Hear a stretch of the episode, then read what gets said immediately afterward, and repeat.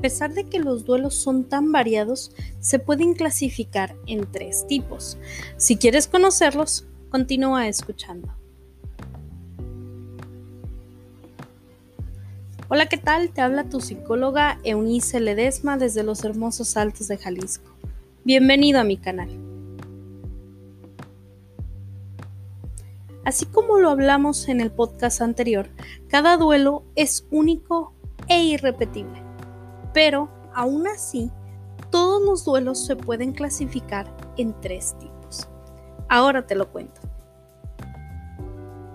El primer tipo de duelo es el duelo anticipado, que comienza desde que sabes que en algún momento perderás a ese alguien o ese algo.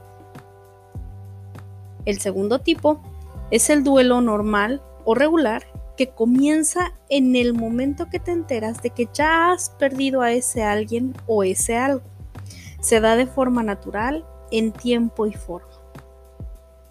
El tercer tipo es el duelo patológico, que se da cuando el proceso de duelo se complica. Y este puede surgir de tres diversas formas. La primera forma es el duelo retardado, que surge cuando te resistes a asumir y o afrontar tu pérdida. El segundo es el duelo crónico, que se da cuando es demasiado prolongado o incluso permanente. Y el tercero de los patológicos es el duelo desautorizado, que surge cuando la relación entre tú y la persona o lo que perdiste es deslegitimizado por tu entorno.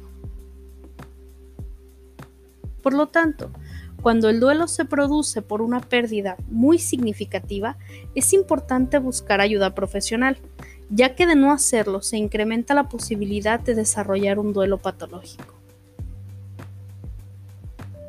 Bueno, eso fue todo por hoy. Para más contenido sobre duelos, sígueme en redes. Me encuentras como psicóloga Eunice Ledesma Atención Online. Ya sabes que yo no me despido. Donde estés, estoy contigo. Estoy a tu servicio.